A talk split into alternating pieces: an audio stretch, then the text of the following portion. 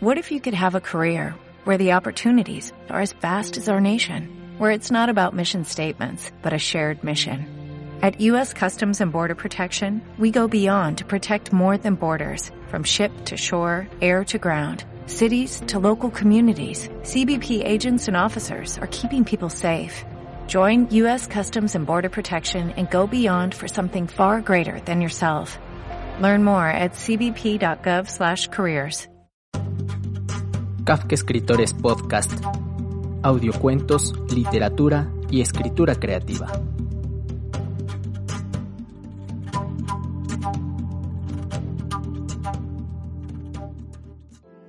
Bienvenidos y bienvenidas a este episodio donde vamos a hablar del escritor Julio Cortázar. Hola Don, ¿cómo estás? Hola Santiago, ¿cómo estás? Acá pues congelándonos con una lluvia intempestiva que cae con crudeza sobre la ciudad de Quito. Ah, mira que acá ya empezó el verano y ahora estamos casi que siempre de terrazas y de vez en cuando pues con un tinto de verano. Pero bueno, bueno, ya llegará también por allá el, el sol. Me parece que Julio Cortázar es, en mi caso, un escritor que genera lectores. Se ha tenido esta concepción como que es un escritor para adolescentes que lo leen en, en colegio y que muchas veces tiene esta cercanía para los lectores jóvenes, un poco por su imaginación, un poco también por los temas de sus cuentos. ¿Recuerdas tú cuál fue uno de los primeros cuentos o u obras que leíste de, del Julio Cortázar? Sí, bueno, yo creo que Cortázar tiene múltiples facetas y una de ellas, claro, es la de atraer a los jóvenes, pero también a los mayores, porque hay obras muy complejas como Rayuela, por decirte una, la novela, eh, que demandan, un, por un lado, un gran interés, una gran paciencia y la fascinación del lector, ¿no? Bueno, yo empecé, creo, leyendo el final del juego. Y hubo algunos que me impresionaron. Pero sobre todo me impresionaron, me impresionó uno que se llama Axolotl.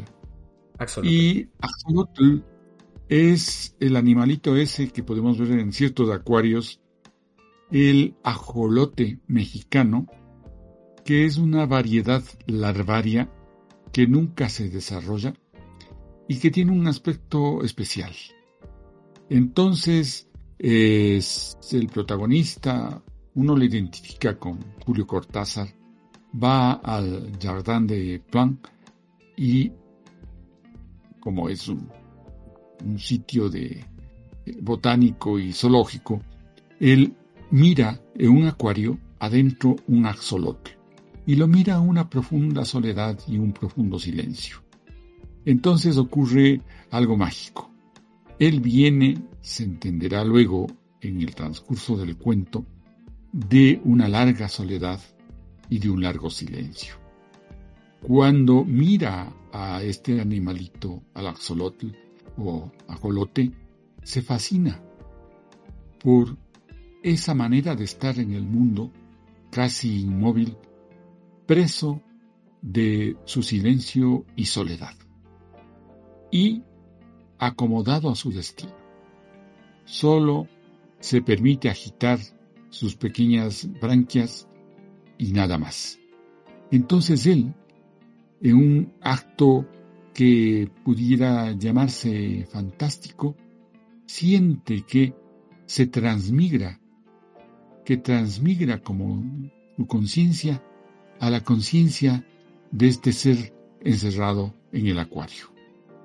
De pronto, el hombre que se va es visto por el hombre que ya no es hombre, que queda dentro de él la conciencia del axolote. Es una magia realmente la manera de narrar algo que parece fácil y que uno que ha querido practicar el cuento sabe que es muy difícil, ¿no? El transcurso de la realidad a la fantasía más extrema. Y yo tengo una anécdota. Julio Cortázar vino a Quito Y los que entonces éramos escritores jóvenes, y nos llamábamos así, hasta teníamos una asociación de escritores jóvenes, le invitamos. Y él vino a una reunión en donde todos le mirábamos, le admirábamos por supuesto, y lo vimos entrar enorme, dos metros nos pareció, con una cara de niño eterno. Tenía ya más de 60 o 70 años, pero el rostro era el rostro infantil, a pesar de las barbas que se colocaba ahí un poco por la moda que impuso la rebeldía de entonces, ¿no? Entonces, eh, nos dio una especie de impresión de estar frente a un ser tan grande, pero tan tímido al comienzo el diálogo no se dio, sino cuando empezaron las preguntas relativas a sus cuentos. Entonces ahí asomó el gran Cortázar, el dueño de las palabras, el escritor torrencial, que no podía parar de hablar porque siempre se le estaban ocurriendo nuevas y nuevas imágenes. Cuando terminó su exposición fascinante, pues todos estábamos embrujados. Y pedimos la palabra. Y nos dedicamos a hacerle preguntas. Y yo hice la mía. Y justamente era al respecto del axolote. Yo le dije, a mí me parece que tú, porque era la moda tratarse de tú con los grandes, que tú, o vos, ¿no? Que vos, primero piensas los cuentos de modo abstracto y luego los encarnas de modo concreto con ejemplos como este del axolote. Entonces me dijo, mira, che, estás equivocado. Yo no planifico los cuentos. Yo siempre encuentro una imagen de la que parto y uso esa imagen como la punta de un ovillo que tengo que desenrollar. Y ese es el nacimiento de un relato. Bueno, yo me puse colorado seguramente, era mi costumbre de entonces, y eh, continuó con sus preguntas y palabras. Pero para lo que vamos, simplemente Axolotl fue uno de los primeros relatos que leí, final del juego también, un, relato, un cuento maravilloso de, de unos niños que se enamoran y empiezan a desarrollar lo que todo amor implica, ¿no? Los celos, que se llama Los Venenos. Es una obra maestra. Y bueno, ¿qué te puedo contar? Después ya brinqué a otros cuentos de él, a otros libros de él, periodo de historias de cronopios y de famas, por supuesto, pero más me importaron los otros libros en los que me encontraba con maravillas de cuentos como La Autopista del Sur, por ejemplo, ¿no? O eh, Cartas de Mamá, en definitiva, toda esa obra gigantesca de cuentista que tiene. Una obra impecable. Pero si me dieras a elegir, yo no podría decirte si Cortázar es mejor cuentista o novelista. Porque hay una novela fantástica de él, la mejor de sus novelas indudablemente, que es Rayuela. Y hay que añadir algo, que en Cortázar siempre se impone una poética muy clara, muy definida, una poética venida de la filosofía, eso sí, venida del Homo Ludens.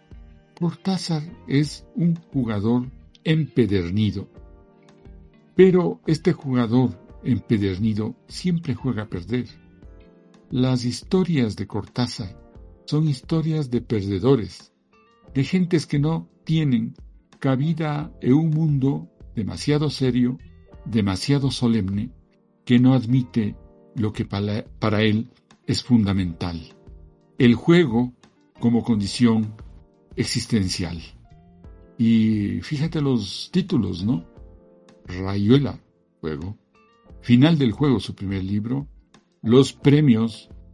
Y así podría yo seguir indicándote los otros títulos, historias de cronopios y de famas y demás, todos, ah, Paemos y Meopas, poemario espantoso que a mí no me gusta, que lo escribió, pero que está dentro de esa temática del Homo Ludens, del hombre jugador, con la variante de que en él el jugador es un jugador que pierde, es un perdedor.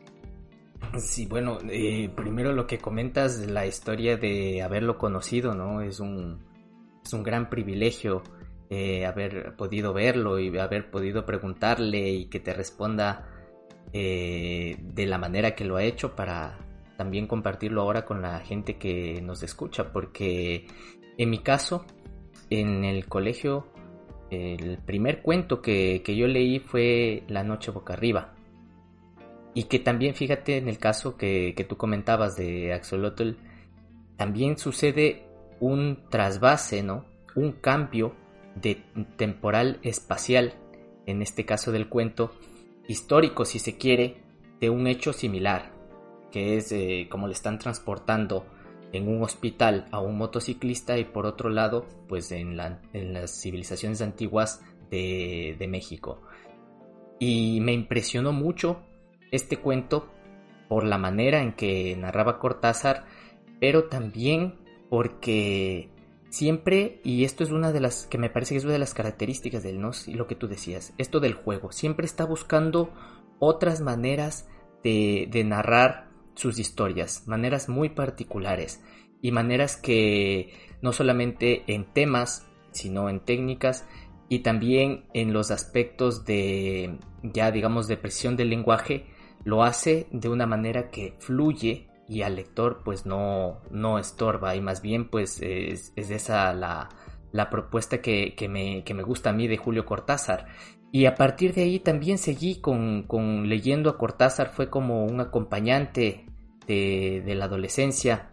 Leí eh, La autopista del sur, que fue quizás el cuento que más me impresionó y que me volvió fan de él, porque me parecía una extraordinaria historia el hecho de quedarse tanto tiempo, entre comillas, o una especie de detener el tiempo y que se empiecen a generar pequeñas comunidades, eh, que empiece, que se podría ser como un cuento sociológico o antropológico, ¿no? Organizaciones de, a partir de los coches, de los automóviles, y que empieza a darse como un iniciar de nuevo en la civilización, decir, una, un empezar de cero nuevamente y que en eso pues hay una historia de amor y tal que uno se siente muy triste cuando no terminan de, de conversar los, los, personajes al final del cuento o que no se llega a concretar nada. Y claro, me, yo te digo que me acompañó tanto que cuando tuve que decidir por un escritor para hacer mi,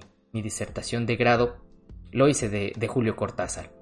Y me interesó buscar eh, no estos cuentos de corte fantástico, que bueno, de hecho son los que más me gustan, sino esta otra etapa que, que tenía, que es la de los cuentos influidos por Freud sobre todo, y que tiene algunos cuentos que trabajan esto como uno conocido que es la, la de la señorita Cora, que es un complejo de Edipo, ¿no?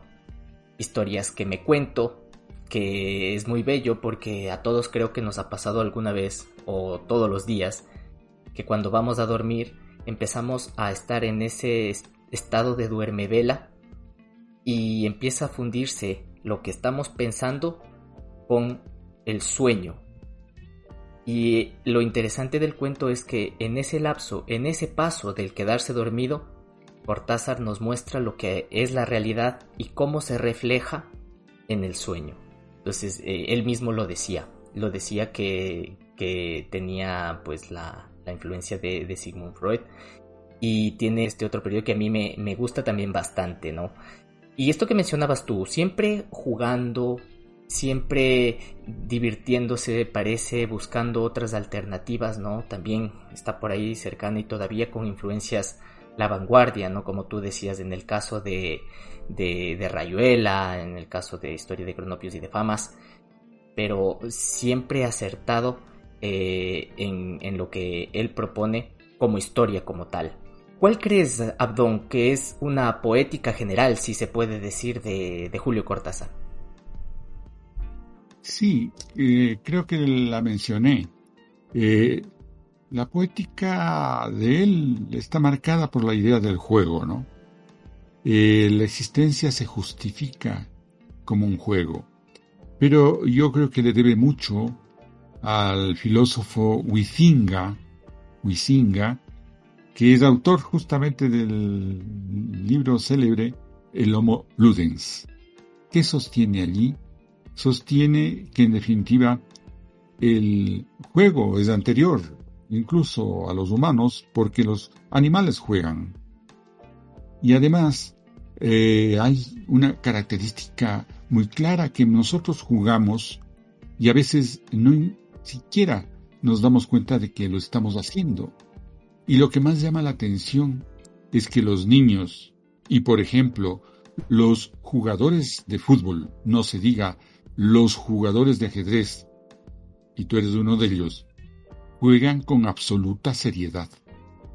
O sea, metidos dentro del juego, la experiencia lúdica en el sentido etimológico de la palabra desaparece, porque ya están imbuidos de otra realidad.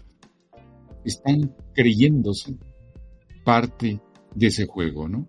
Ahora que mencionabas esto del convencimiento dentro del juego, mira, me, me recordó un cuento de Anton Chekhov, en donde precisamente están los niños jugando con fichas y apostando, y es lo que tú dices tal cual, ¿no?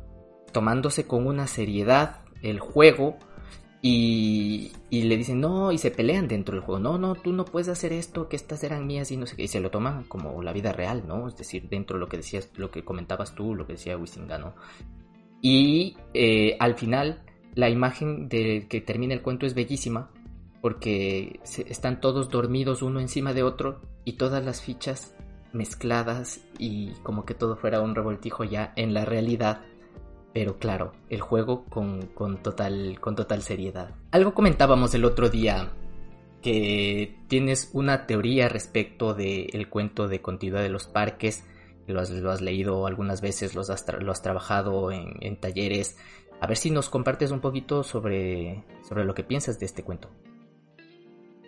Sí, es uno de los cuentos eh, más queridos, sobre todo porque me permite eh, me encanta enseñar.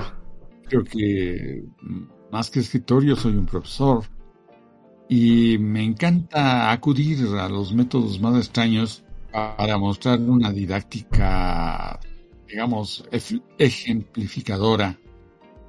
Y un cuento de Cortázar que me servido muchísimo es justamente Continuidad de los Parques. ¿De qué va? Como dirían los españoles. Pues se tratan, se trata de una pareja de amantes que van a matar al marido de la dama como corresponde y el asesino, o sea, el amante, eh, hace todo lo posible, según las instrucciones de ella, para consumar su misión. Pero ocurre que ¿a quién tiene que matar? Es a el marido, que es un gran lector, está en su biblioteca rellenado en un sillón eh, de terciopelo verde. Esas son las instrucciones. Que está leyendo una novela. Pero ¿qué lee el hombre en la novela? Lee la historia de dos amantes, uno de los cuales, luego de la conspiración consiguiente, va a ejecutar su crimen, que no es otro que el de buscar al señor que está en su biblioteca arrellanado en un sillón de terciopelo verde. Con lo cual el cuento dices, eh, bueno, se llama continuidad de los parques. De pronto el parque de la imaginación y el parque de la realidad se conectan gracias a la magia fantástica de Cortázar. Ahora yo digo, a ver, esto es tan irreal es tan fantástico? Puede ser que lo fantástico tenga un anclaje es cierto en la realidad.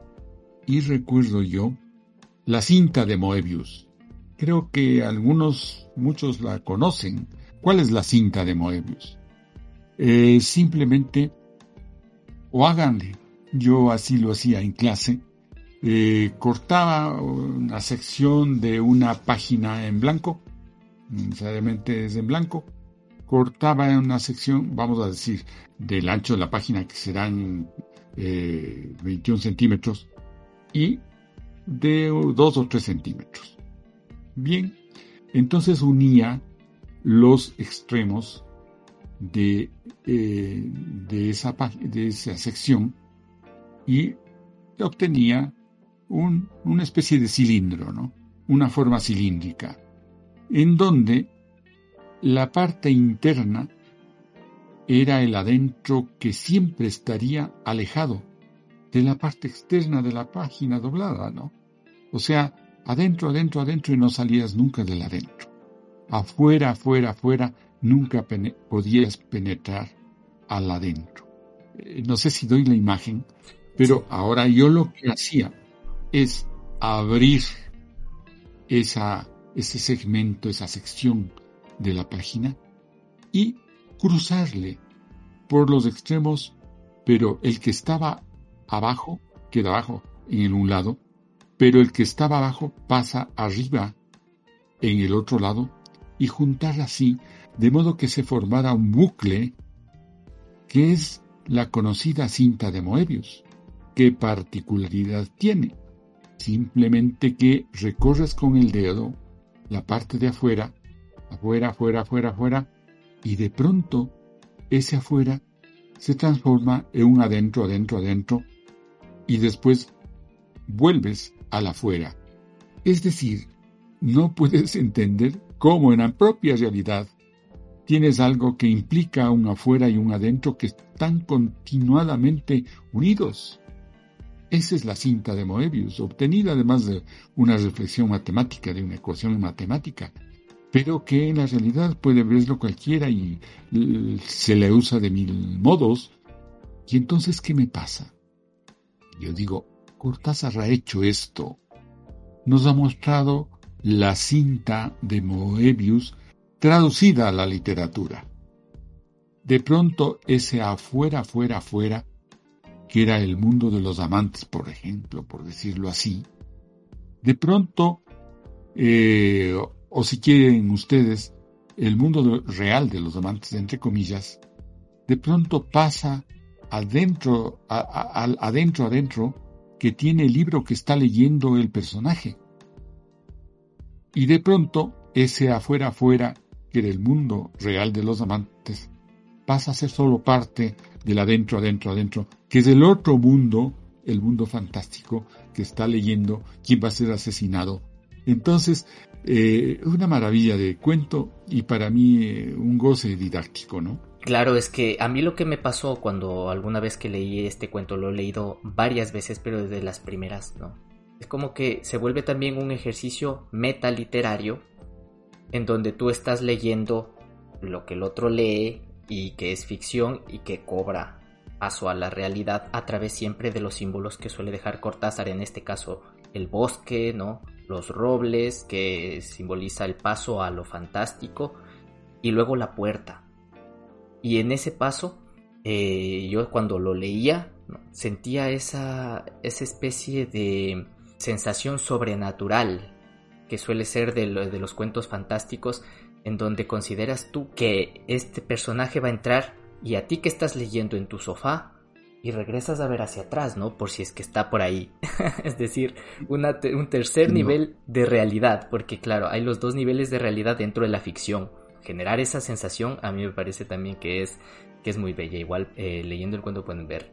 A mí me parece que uno de los, de los elementos que más me llaman la atención, eh, aparte de su faceta como cuentista, aparte de su faceta como novelista, es también cuando habla de la escritura como tal en ensayos, eh, en conferencias que dio y hay una eh, que la dio en, Berkeley que está recopilada en un libro que lo, lo publicó Alfaguara.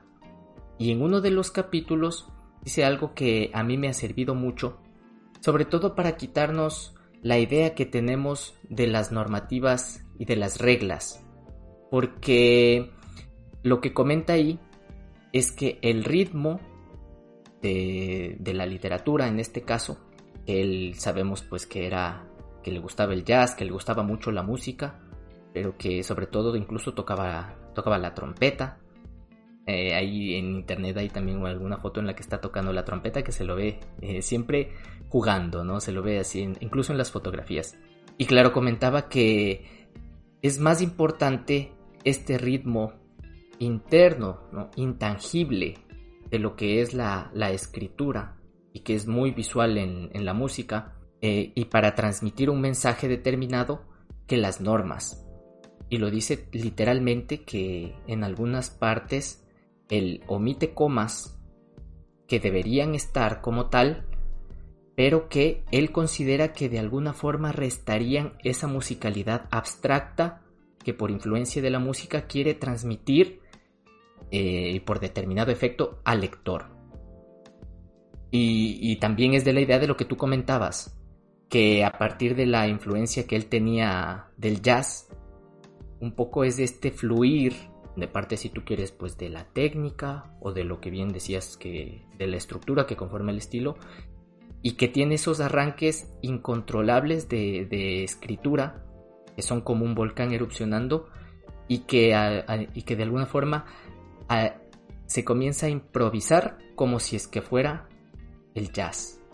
Y comienza a improvisar las frases y que muchas veces en esa especie de improvisación, si quieres, o de descontrol, se podría decir también, pero que no es un descontrol total, sino que requiere un conocimiento eh, del instrumento en el caso de la música y del lenguaje en el caso de la escritura, que eso saca unos elementos que son muy cercanos a, la poesía.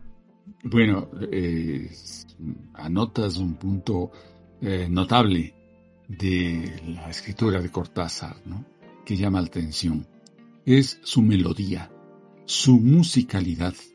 No es que él fuera también un músico y un musicólogo y un apasionado, sino que además en la literatura, él usaba lo que bien has dicho, una técnica venida del jazz. Parece algo improvisada su escritura, mentira, no lo es.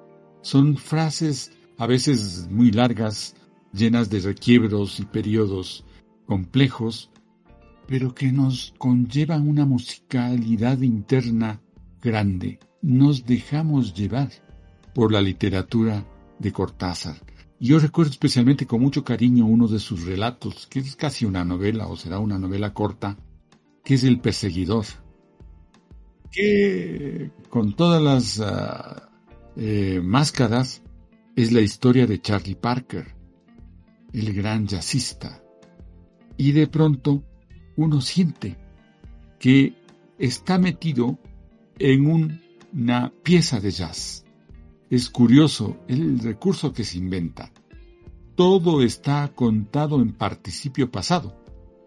Nosotros sabemos que hay varios tiempos verbales que usamos para distintas eh, razones o por distintas razones en los textos que queremos escribir.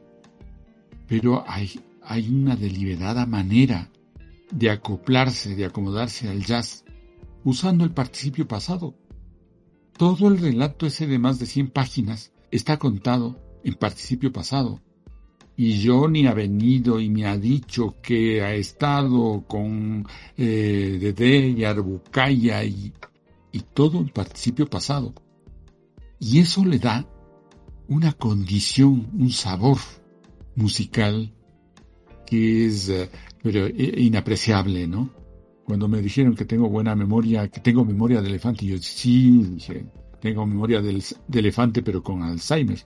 Entonces, no es que tenga buena memoria, es que el impacto que he recibido de las obras de Cortázar es tan grande que uno debe recordar siempre que eh, la memoria es función de la emoción.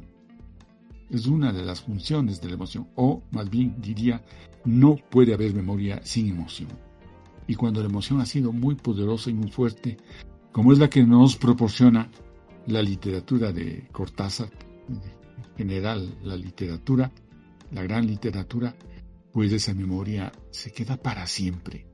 Y a veces nos ocurre, ¿no? que nos olvidamos los nombres de amigos que ya no estamos viendo, eh, pero no me olvido de Malamaga ni de Oliveira, ¿no? ¿Te parece si cerramos el episodio con una frase de Cortázar y a ver si te identificas? Dice, un libro más es en cierta medida un libro menos. Menos en ese camino para irte acercando a ese libro final y absoluto que nunca escribes, porque te mueres antes. Bueno, esa es una definición de la obra no solo literaria, sino de un artista, ¿no? Un artista tiene trazado su camino, trazado su poética, es decir, aquello que se va a expresar en todas sus obras. A lo largo de cada obra habrá un modo reconocible de encontrar al autor. Y el autor que está construyendo pacientemente una obra de arte.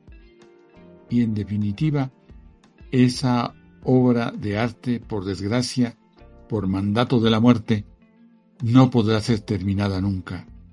Y uno dice y recuerda, qué sé yo, a García Márquez y Cien años de soledad. Cualquier humano con cien años de soledad ya se deje de escribir. No, continúe escribiendo, buscando una obra que la superara. Nosotros sabemos ya que Cien años de soledad, como El Quijote, como tantas otras obras, son insuperables porque lograron alcanzar la forma óptima la forma posible que mejor mostrara el mundo visto desde los ojos del autor. Pero esa obra posible siempre será buscada, porque esa obra posible es una obra imposible. Sin embargo, señala un derrotero y justifica una vida. Entonces yo creo que sí, una obra más de Cortázar era, una obra menos en el conjunto, en el vasto conjunto de la obra que quiso hacer, y que por desgracia se quedó trunca como todas las obras de todos los autores que en el mundo han sido mortales a la final, pues eh, pasa así. Abdón, ha sido un gusto poder charlar contigo sobre Julio Cortázar. Eh, mi querido Santiago, siempre a las órdenes. Perfecto. Y nos veremos en un próximo episodio.